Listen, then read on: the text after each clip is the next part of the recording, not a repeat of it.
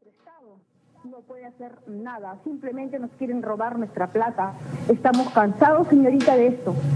Por supuesto que sí, muchísimas gracias. Y, una cosa más, no es que el Estado no pueda hacer nada, es que el Estado no quiere hacer nada porque el Estado está cubriendo con personajes puestos en lugares clave que solamente, ¿qué hacen? Escudar a los bancos.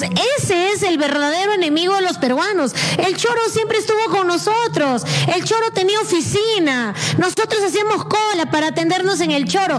¿Por qué les digo choros a los bancos? Porque los bancos cobran nunca vistos en toda Latinoamérica. Son unos sinvergüenzas, unos abusivos. ¿Y quiénes fueron partes de esta banda criminal que ha esclavizado a los peruanos? La Superintendencia de Banques Seguros, a quienes además le pagamos 45 mil a la superintendente para velar por nosotros, pero lo único que han hecho es velar por los bancos. 45 mil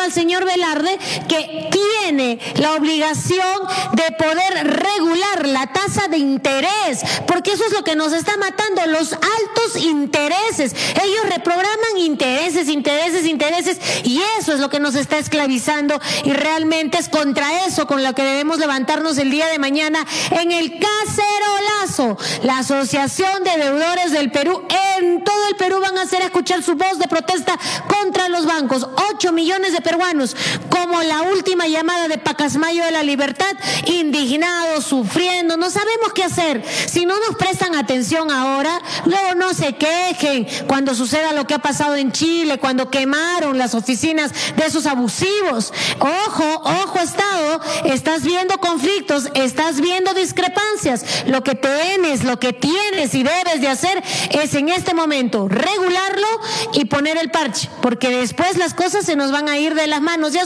en estos momentos conectada con Javier Jara hasta Chiclayo. ¿Cómo estás, Javiercito? Buenas tardes.